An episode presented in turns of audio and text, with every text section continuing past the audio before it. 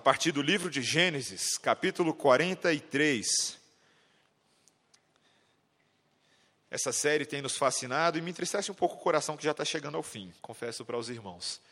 Tem sido uma jornada muito interessante aprender sobre o caráter do nosso Deus e sobre o seu plano maravilhoso a partir desse livro. E hoje nós leremos esse capítulo inteiro. Num primeiro momento, vamos ler apenas até o capítulo 14, depois leremos os versículos restantes. Gênesis 43, versículos 1 a 14. Preste atenção na palavra de Deus, essa palavra que é a única fonte de transformação para as nossas vidas e a palavra infalível do Deus eterno. Sim diz essa palavra. A fome persistia gravíssima na terra. Tendo eles acabado de consumir o cereal que trouxeram do Egito, disse-lhes seu pai: Voltai, comprai-nos um pouco de mantimento. Mas Judá lhe respondeu: Fortemente nos protestou o homem, dizendo: Não me vereis o rosto, se o vosso irmão não vier conosco. Se resolveres enviar conosco o nosso irmão, desceremos e te compraremos mantimento. Se, porém, não o enviares, não desceremos, pois o homem nos disse: Não me vereis o rosto, se o vosso irmão não vier convosco. Disse-lhes Israel: Por que me fizestes esse mal, dando a saber aquele homem que tinhais outro irmão? Responderam eles: O homem nos perguntou particularmente por nós e pela nossa parentela, dizendo: Vive ainda vosso pai? Tendes outro irmão? Respondemos-lhes segundo as suas palavras. Acaso poderíamos adivinhar que haveria de dizer: Trazei o vosso irmão? Com isto disse Judá a Israel, seu pai: Envia o jovem comigo, e nos levantaremos e iremos, para que vivamos e não morramos, nem nós, nem tu, nem os nossos filhinhos. Eu serei responsável por ele, da minha mão o requererás. Se eu tu não trouxer e não tu puser a presença, serei culpado para contigo para sempre. Se não nos tivéssemos demorado, já estaríamos com certeza de volta a segunda vez. Respondeu-lhes Israel, seu pai: Se é tal, fazei, pois, isto. Tomai do mais precioso dessa terra nos sacos para o mantimento, e levai de presente esse homem um pouco de bálsamo e um pouco de mel, aromatas e mirra, nozes de pistácia e amêndoas. Levai também dinheiro em dobro, e o dinheiro restituído na boca dos sacos de cereal, tornai a levá-lo convosco. Pode bem ser que fosse engano. Levai também vosso irmão, levantai-vos e voltai àquele homem. Deus Todo-Poderoso vos dê misericórdia perante o homem, para que vos restitua o vosso outro irmão e deixe vir Benjamim. Quanto a mim, se eu perder os filhos, sem filhos ficarei. Por enquanto, até aqui a palavra de Deus. Vamos orar mais uma vez. Obrigado, Deus, pela tua palavra, essa palavra que nos fascina, que nos encanta e nos desafia. Precisamos ouvir a tua voz, Pai. Fala conosco por meio dela nessa manhã, para que possamos ver mais claramente o nosso Senhor Jesus Cristo em glória. Em nome de Jesus oramos. Amém. Meus irmãos, um dos clássicos da literatura moderna é a obra Os Miseráveis, escrito pelo escritor francês Victor Hugo, em 1862. Eu sei que vocês já leram, alguns de vocês, ou já assistiram até o filme, que saiu mais recentemente, ficou bem famoso. E essa, essa obra, essa história se passa na França no século XIX e retrata bastante da pobreza miserável da França nesse período. Entre os seus principais personagens tem um personagem chamado Jean Valjean, um homem que fora preso e condenado a servir durante 19 anos nas galés francesas. Cinco anos por ter roubado pão para sua irmã e seus sete sobrinhos que estavam passando muita fome, e mais 14 anos por inúmeras tentativas de fuga das galés. E logo no início do romance, ele acaba sendo libertado após cumprir a sua pena. E esse homem acaba sendo marginalizado por todos que encontra por ser um, um ex-presidiário, e era expulso de todas as hospedarias e estalagens, até que um dia ele ia dormir na rua, mas ele é recebido pelo, pelo benevolente bispo Bem-vindo, um homem muito uh, caridoso. Mas em vez de Jean Valjean se mostrar grato por ele, uh, ele rouba os talheres do homem, de, os talheres de prata durante a noite e foge com esses talheres. A polícia pega ele e leva ele de volta ao bispo. E ao chegar lá, o bispo salva a pele do Jean Valjean, alegando que foi um presente os talheres. Ele não diz que foi roubado, ele diz que os talheres foram um presente. Nessa altura, ele vai lá e dá mais ainda dois castiçais de prata e, e, repreende ele por ter saído com tanta pressa, esqueceu os castiçais de prata para trás. E após essa demonstração de bondade, o bispo lembra o Jean Valjean da promessa, uma promessa que ele não tinha feito, mas que ele diz na frente dos policiais, de que ele deveria usar aquela prata para se tornar um homem honesto. E a partir desse momento, a vida de Jean Valjean dá uma virada radical. Depois de muitos anos, ele reaparece no outro extremo da França com um outro nome, como um próspero empresário, dono de uma fábrica e um homem muito respeitado pela sua bondade, pela sua caridade, ou seja, ele foi completamente resgatado dessa situação. Eu estava pensando nessa história essa semana, queridos, porque é impressionante como existem semelhanças entre essa história e a história dos filhos de Jacó, que nós lemos aqui. É curioso que ambas as histórias, tanto de Jean Valjean e os Miseráveis, quanto a história da família da promessa, começam com uma situação de extrema fome e miséria, em que ambas famílias agora vão ser tratadas por Deus nesse contexto, nesse contexto de dificuldade. Coincidentemente, ambas as jornadas têm um aparente roubo, né? parece que os filhos de Jacó haviam aparentemente roubado o dinheiro dentro dos sacos de mantimento, mas ambas as famílias também, a família de Jean Valjean e a família de Jacó, têm a necessidade de reparar o seu passado. E nós vamos ver nesse texto hoje, queridos, que essa narrativa se assemelha muito à nossa narrativa. De que Deus nos restaura providencialmente por meio de situações de necessidade e miséria. Por meio de situações em que Ele nos confronta a fé e nos leva a crescer. Em outras palavras, o que nós veremos hoje, queridos, é que Deus restaura seu povo providencialmente em meio à miséria e à necessidade, nos conduzindo finalmente à casa do Pai. É isso que nós veremos nesse texto hoje. Veja comigo, meus irmãos, a partir do primeiro versículo. Vamos estudar esse texto em duas partes. A primeira palavra que aparece nesse texto para a gente hoje é a ideia de que a fome persistia gravíssima na terra. Se vocês forem lembrar, apenas para recapitular um pouco, meus irmãos, o que, é que está acontecendo nessa história? Essa família, a família de Jacó, que havia se desfeito de José há muitos anos antes, passa a viver duas histórias paralelas: a história dos irmãos e a história de José. José no Egito, que é vendido como escravo, vai parar numa prisão, interpreta o sonho de Faraó, é elevado à posição de governante e o, o, o administrador das provisões do Egito, à luz do fato de que ele havia revelado o sonho, o sonho da fome que haveria de assolar o Egito. E agora nós estamos vendo o quadro dessa fome. Já havia havido uma primeira viagem dos filhos de Jacó ao Egito para mantimentos. E quando José os encontra pela primeira vez, aquele encontro misterioso, ele não se revela. Ele acusa os seus irmãos de serem espiões, na terra. E esses homens ficam desesperados, porque José manda prender seu irmão Simeão. E eles voltam com sacos de mantimento, mas um tanto quanto assustados pelas ameaças que José fez a eles. Ele disse: Vocês não voltam aqui no Egito se vocês não trouxerem de volta o seu irmão mais novo, por quem ele pergunta, e pergunta pelo pai também. E quando eles regressam do Egito, eles dão essa notícia a Jacó para mais uma vez Jacó ter outra decepção na sua vida, outra frustração com seus filhos. Rubem, no versículo 37 do capítulo 42, dá uma olhadinha, ele tenta reparar a situação, ele diz, diz ao seu pai: Mata os meus dois filhos se eu, tu não tornar a trazer, entrega-mo e eu te restituirei. Falando de Benjamim, falando, deixa Benjamim comigo que a gente vai resolver essa situação. Mas Jacó não aceita essa resolução, e o tempo se passa e acabam os mantimentos, porque obviamente eram alimentos perecíveis que acabavam. E Jacó é novamente e sua família confrontado com a necessidade de voltar ao Egito. E agora, José, ou e agora, Jacó? O que fazer nessa situação?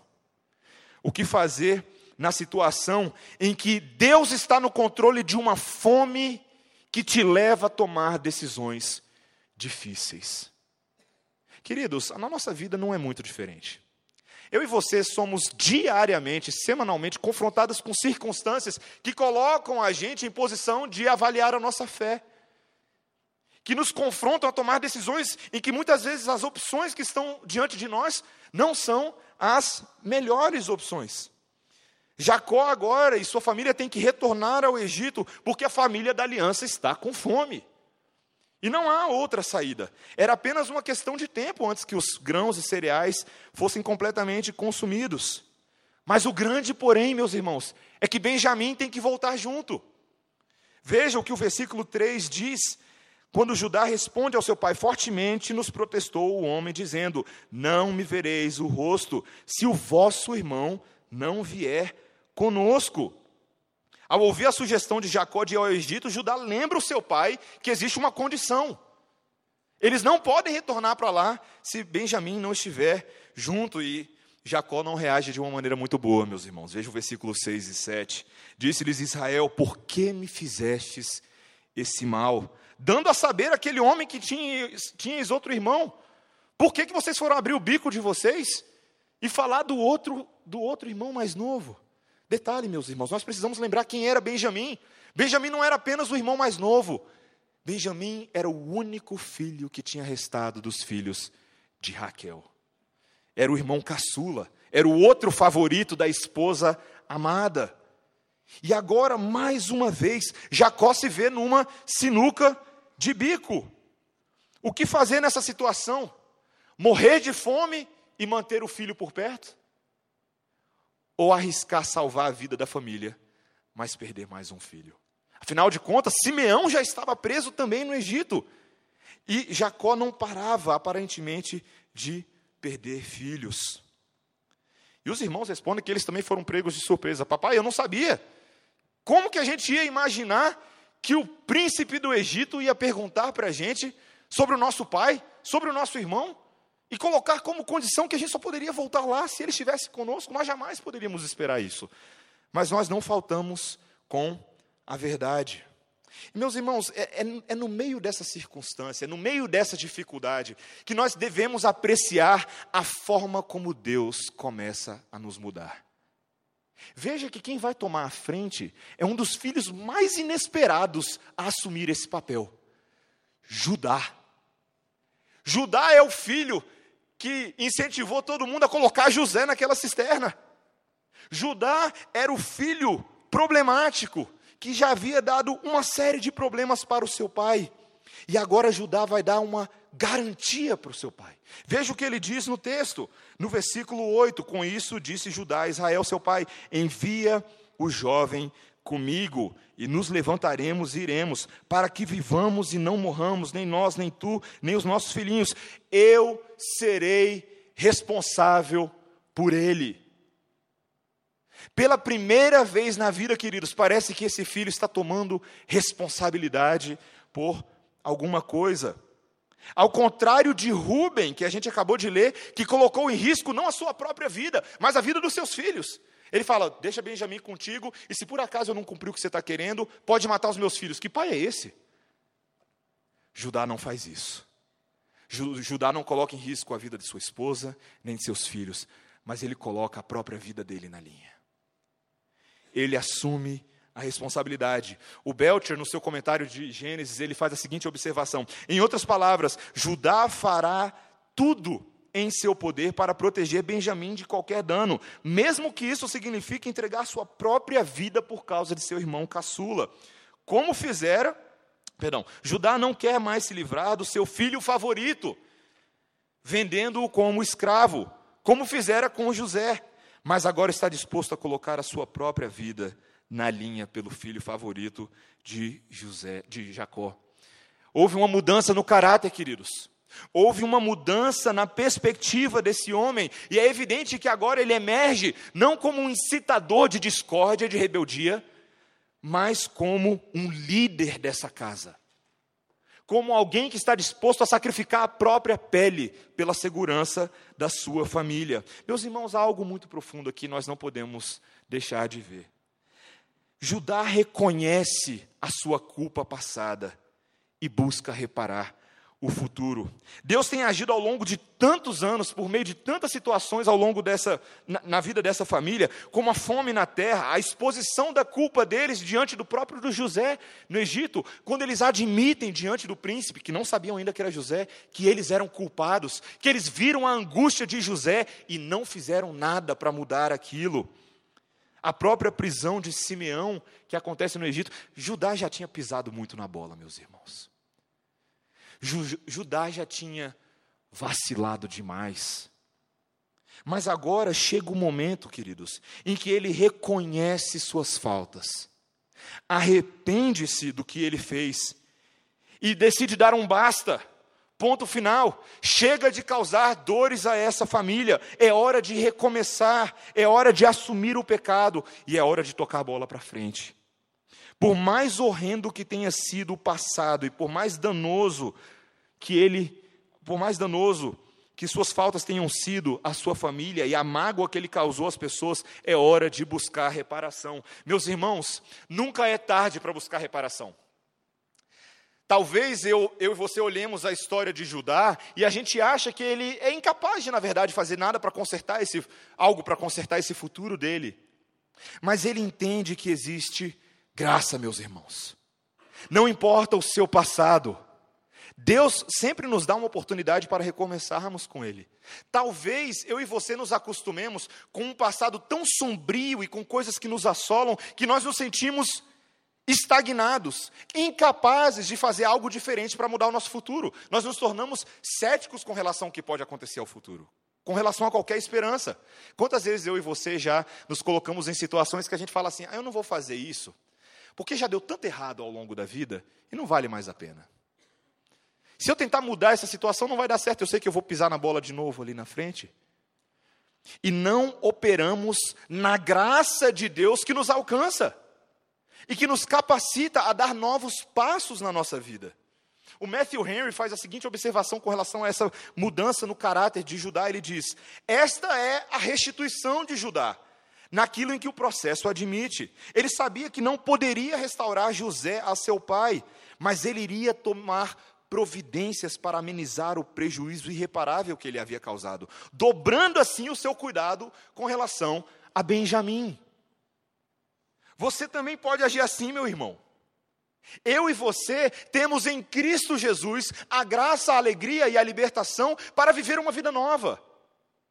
Sem viver necessariamente preso e assolado pelos fantasmas do passado, mas crendo de que existe graça real para agirmos de maneira diferente, para repararmos as situações faltosas, os danos que causamos a irmãos queridos, a nossos familiares, aos nossos filhos e pais.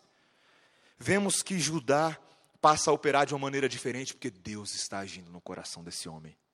Mas não é só no coração de Judá, não, queridos. É no coração de Jacó também. Veja que a crise dele é uma crise de confiança em Deus. Ele está nessa sinuca de bico, morrer de fome ou perder o filho, ou achar que ia perder o filho. E muitas vezes nós somos forçados a confiar em Deus em situações que não estão claras diante de nós. Uma, uma, mini aplicação que eu pensei disso aqui é a clássica situação, queridos, dos pais enviando seus filhos ao mundo. Sabe quando chega a época do vestibular? Sabe quando seu filho passa no vestibular, não aqui no CEUB, mas lá na USP, lá em São Paulo? Sabe quando seu filho fala, papai, eu quero casar, mas espera aí, você só tem 20 anos. Ah, mas eu quero casar. Sabe quando seu filho fala, pai, eu consegui um emprego? Sabe quando seu filho fala, pai, está na hora de eu crescer? E você, pai, você, mãe, tem que lidar com a difícil decisão de deixar os seus filhos irem, avançarem. Pais que têm que enviar seus filhos ao mundo enfrentam essa dificuldade o tempo inteiro. Talvez seus filhos sejam muito pequenos, mas vai chegar o dia deles. Todos os pais têm que passar por isso em algum momento. Todos os pais têm que lidar com a dificuldade de crer não nos filhos, mas em Deus, de se entregar a Deus. E Deus, perceba, queridos, Deus está usando esses eventos para trazer Jacó para uma posição em que ele tem que confiar em seus filhos, ele tem que confiar em Judá, em Rubem e nos outros que já haviam causado tanta dor e amargura em sua vida. Meus irmãos, Deus está reconstruindo essa família por completo, de acordo com a promessa dos seus propósitos de salvação. Veja o que o Matthew Henry faz uma observação aqui muito interessante. Ele diz: Meus irmãos, não é falha, mas sim nossa sabedoria e dever alterar os nossos propósitos e resoluções quando há uma boa razão para fazê-lo. Constância é uma virtude. Provavelmente Jacó achava que não deixar Benjamim ir era uma constância, uma virtude dele, mas obstinação não é.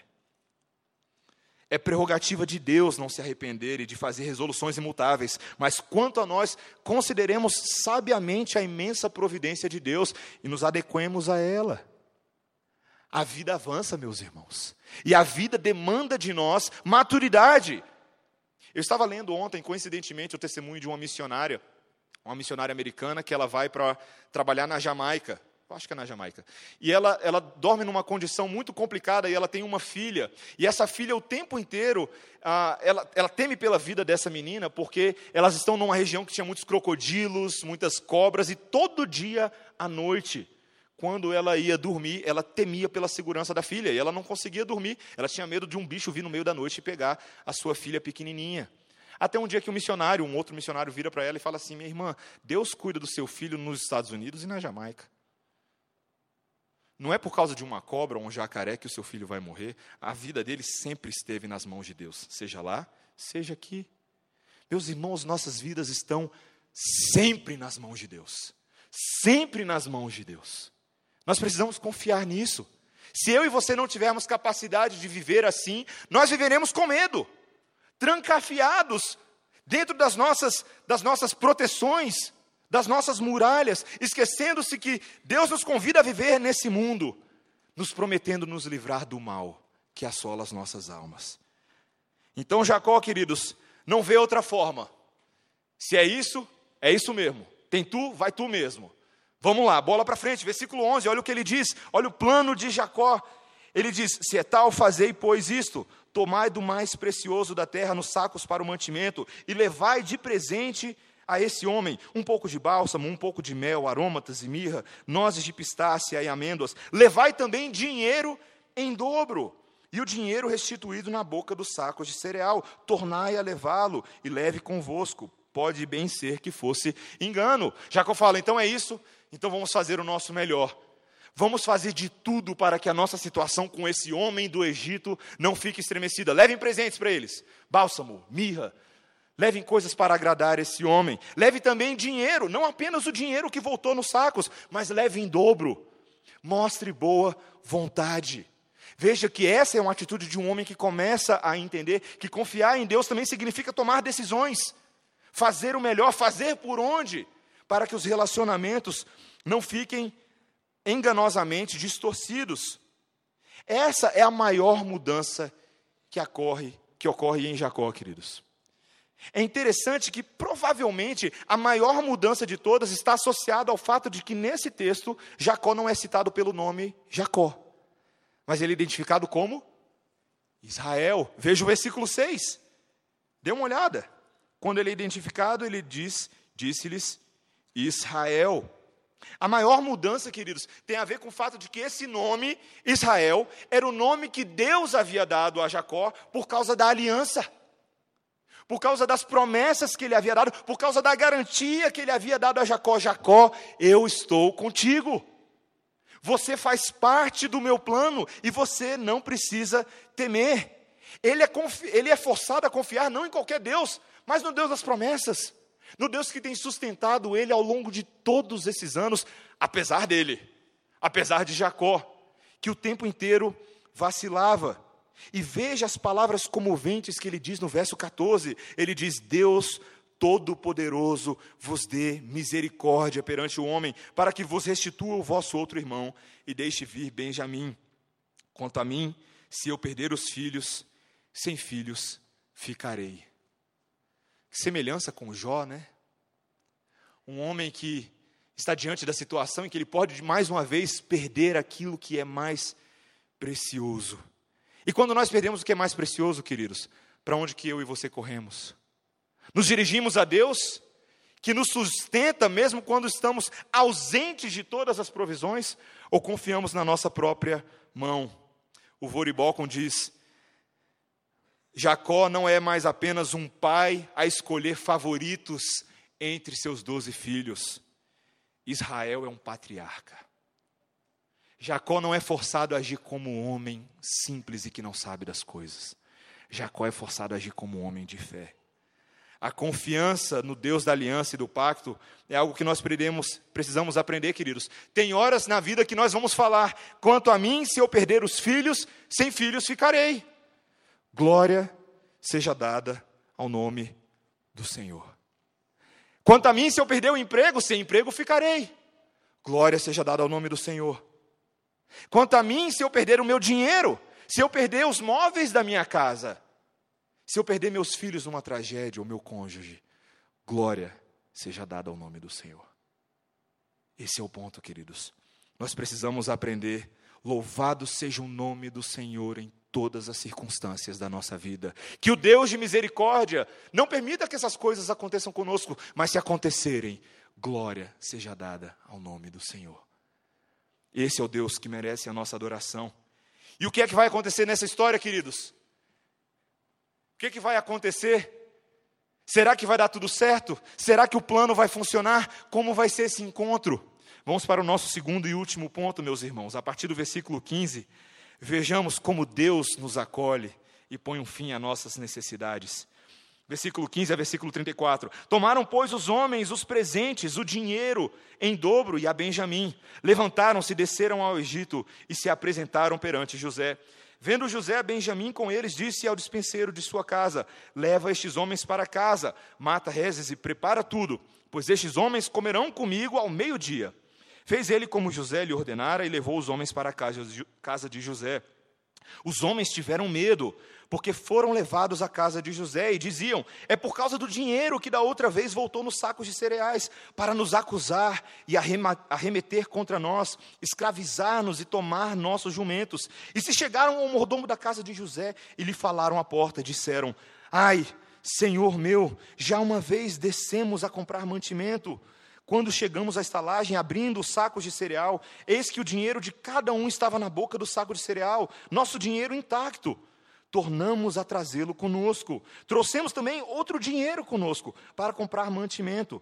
Não sabemos quem tenha posto o nosso dinheiro nos sacos de cereal. Ele disse: Paz seja convosco. Não temais. O vosso Deus e o Deus de vosso pai vos deu o tesouro nos sacos de cereal, e o vosso dinheiro me chegou a mim. E lhes trouxe fora a Simeão. Depois levou o mordomo aqueles homens à casa de José, e lhes deu água, e eles lavaram os pés. Também deu ração aos seus jumentos. Então prepararam o presente para quando José viesse ao meio-dia, pois ouviram que ele havia que ali haviam de comer. Chegando José à casa, trouxeram-lhe para dentro o presente que tinham em mãos, e prostraram-se perante ele até a terra. Ele lhes perguntou pelo seu bem-estar e disse: Vosso pai, o ancião de quem me falastes, vai bem? Ainda vive? Responderam: Vai bem o teu servo, nosso pai vive ainda. E abaixaram a cabeça e prostraram-se.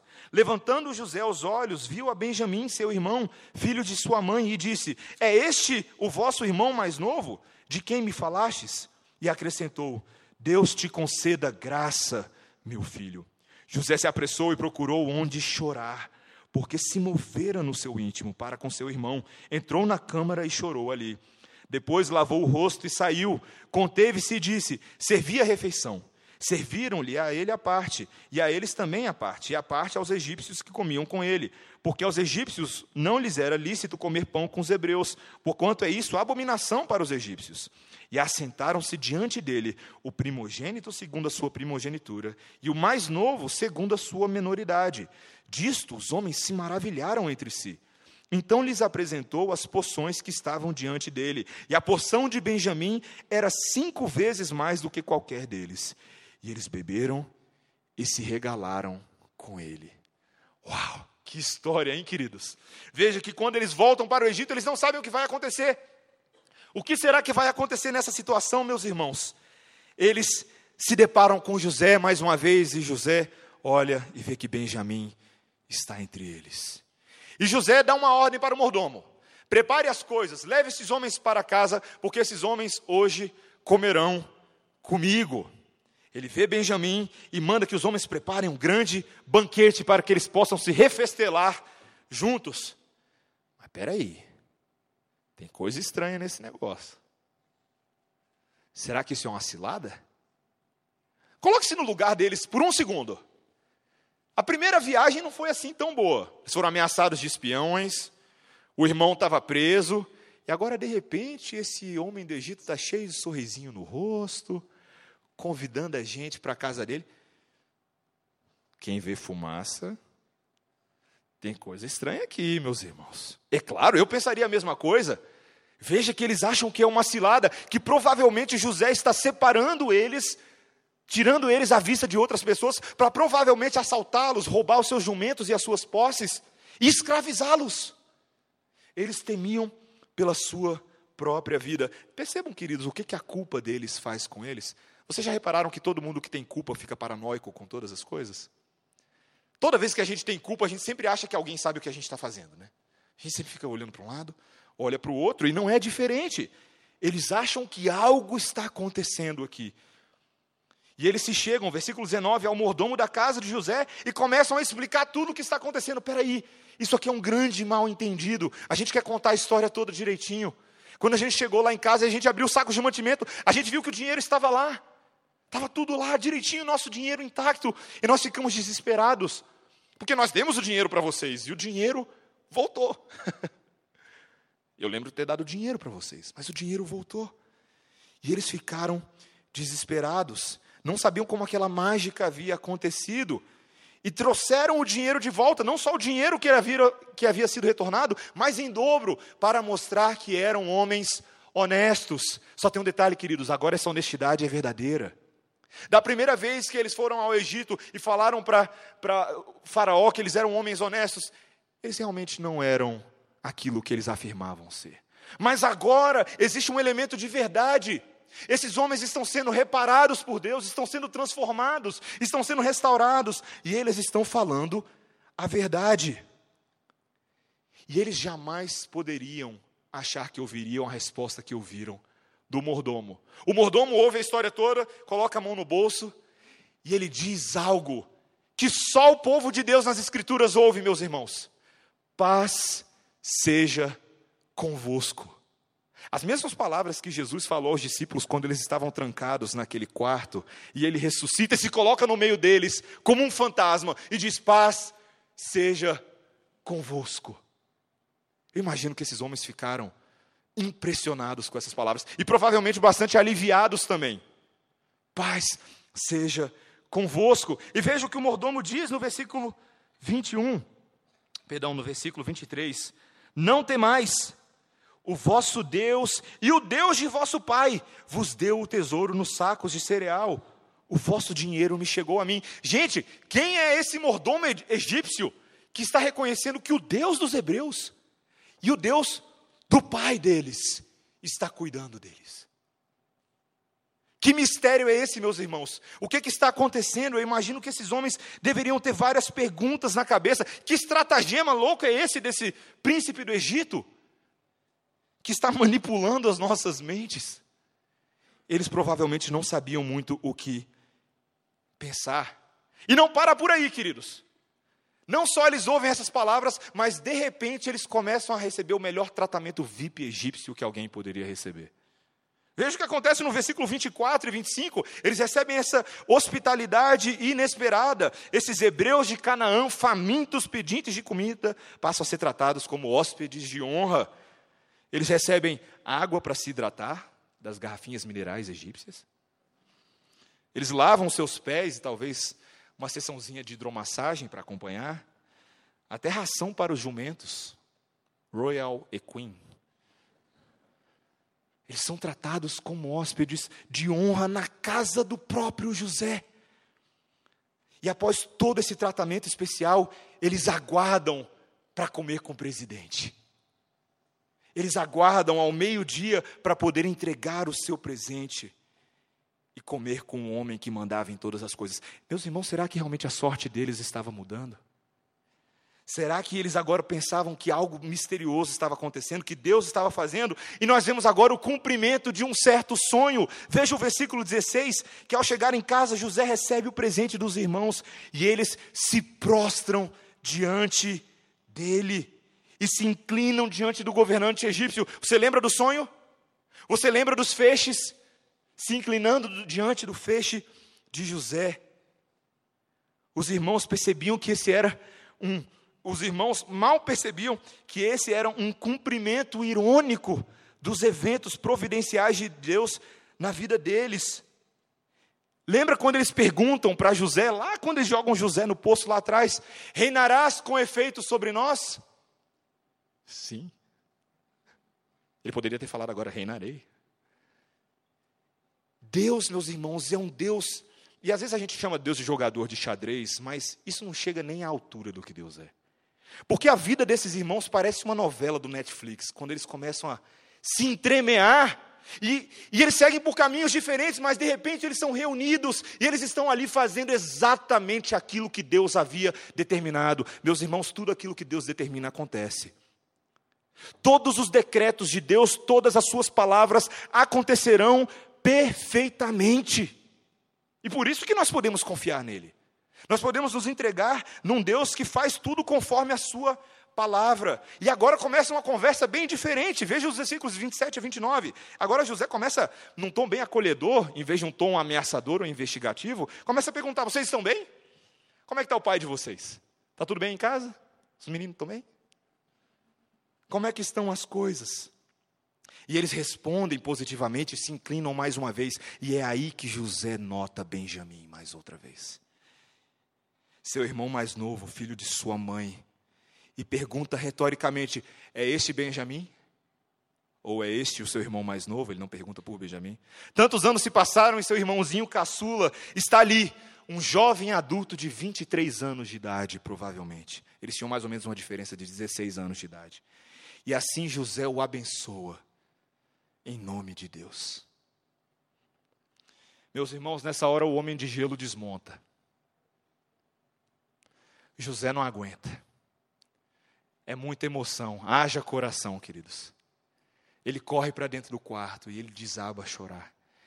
Ele começa a perceber, não só como seus irmãos estavam percebendo, o que Deus estava fazendo. Que Deus estava restituindo e reconstruindo tudo aquilo que José havia perdido. Imagine estar há tantos anos separados do irmão que era o seu irmão mais próximo filho da sua mãe Raquel, e agora ele o vê novamente, e ele se alegra, e ele não aguenta. Ele corre para se esconder, ele não pode demonstrar aos outros que ele vai chorar, e ele chora. O homem de gelo desmonta, porque ele percebe que o Deus de poder e o Deus de aliança está agindo. E aí ele se limpa rapidamente e ele volta e ele volta para comer com seus irmãos. Os egípcios comem separadamente porque para eles o texto diz que era abominação comer com os hebreus. Provavelmente pelo fato de os hebreus comerem algumas coisas que eram consideradas sagradas para os egípcios e eles não podiam ter contato com esses impuros de Canaã. Mas a verdade, meus irmãos, é que a providência de Deus estava agindo.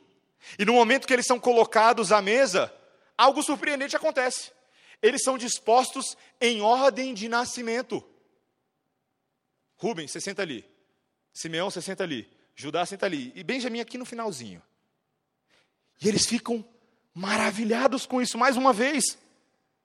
Como que esse homem sabia quem é o mais velho, quem é o mais novo? Eu não falei nada. Você falou alguma coisa? E eles estavam ali dispostos em ordem.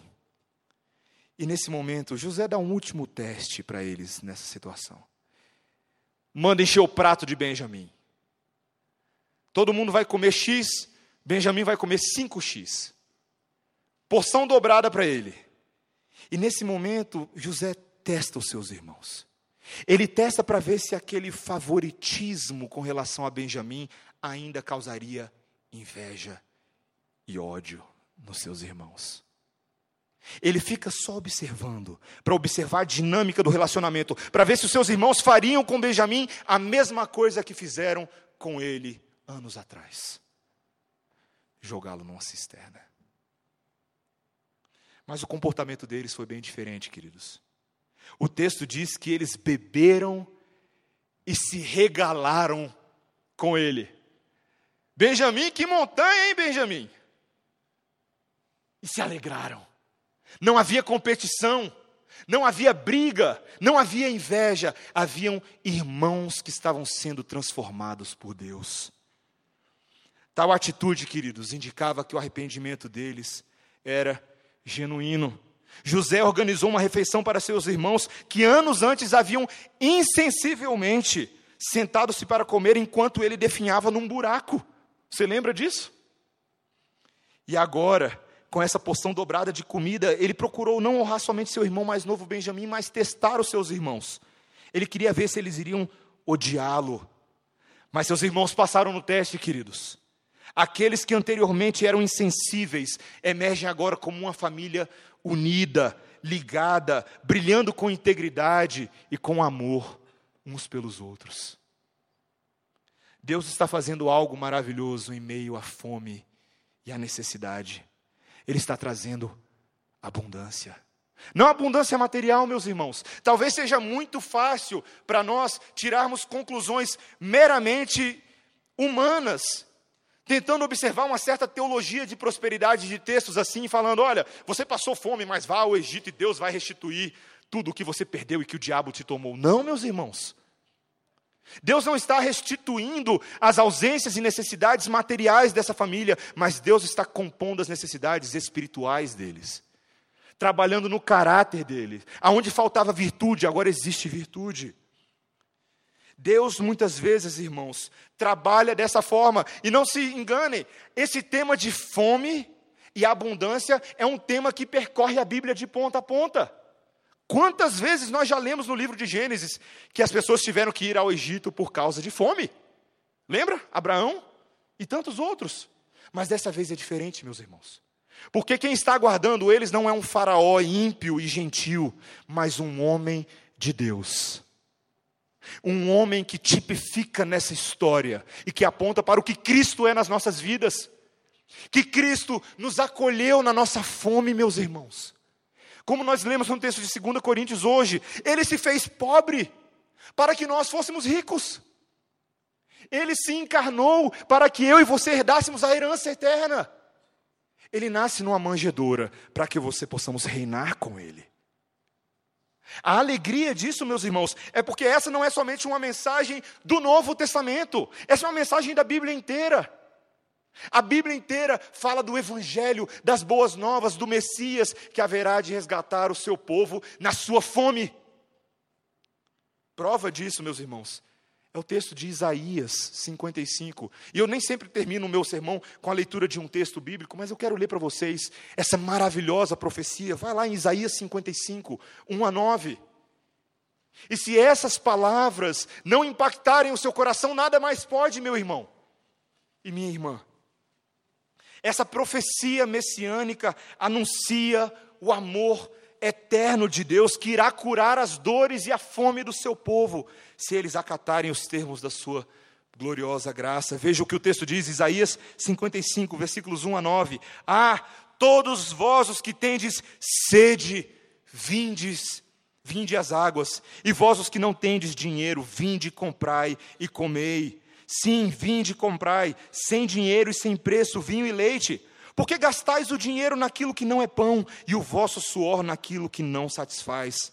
Ouvi-me atentamente, comei o que é bom, e vos deleitareis com finos manjares. Como que isso vai acontecer, meus irmãos? Olha o versículo 3. Inclinai os ouvidos e vinde a mim. Ouvi e a vossa alma viverá, porque convosco farei uma aliança perpétua, que consiste nas fiéis misericórdias prometidas a Davi. Eis que eu o dei por testemunha aos povos, como príncipe e governador dos povos. Eis que chamarás a uma nação que não conheces, e uma nação que nunca te conheceu, correrá para junto de ti por amor do Senhor teu Deus e do Santo de Israel, porque este te glorificou. Buscai o Senhor enquanto se pode achar, invocai-o enquanto está perto, deixe o perverso seu caminho, o iníquo os seus pensamentos, Converta-se ao Senhor, que se compadecerá dele, e volte-se para o nosso Deus, porque é rico em perdoar. Porque os meus pensamentos não são os vossos pensamentos, nem os vossos caminhos os meus caminhos, diz o Senhor. Porque assim como os céus são mais altos do que a terra, assim são os meus caminhos mais altos do que os vossos caminhos, e os meus pensamentos mais altos do que os vossos pensamentos. Os pensamentos de Deus a provisão de Deus, a alegria de Deus, a esperança de Deus, a abundância de Deus são maiores do que as nossas, meus irmãos. Onde o nosso pecado abundou, superabundou a graça de Deus. Onde nós fomos encontrados faltosos, onde nós éramos criminosos, culpados diante do Deus Santo, agora nós fomos restituídos. Agora nós fomos incorporados na família. Agora nós fomos libertos, meus irmãos. Nós fomos libertos, queridos, para viver a vida que Deus deseja que nós vivamos. E só pode ser vivida em Cristo. Talvez você veio aqui hoje de manhã pensando em ouvir uma mensagem de Dia das Mães. Então lá vai. Mães, essa vida só pode ser vivida em Cristo. Pais, essa vida só pode ser vivida em Cristo.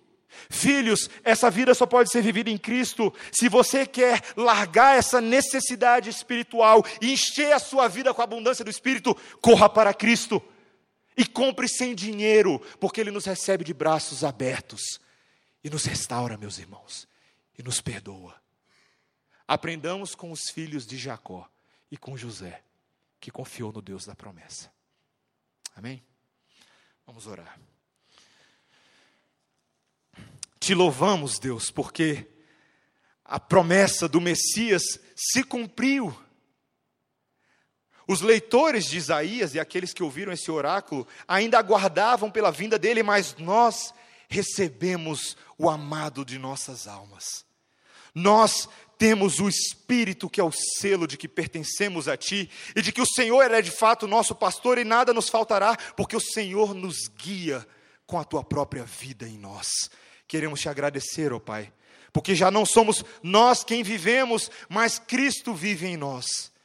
E as nossas necessidades, a nossa miséria, todas elas foram alcançadas, abarcadas e supridas na cruz do Calvário.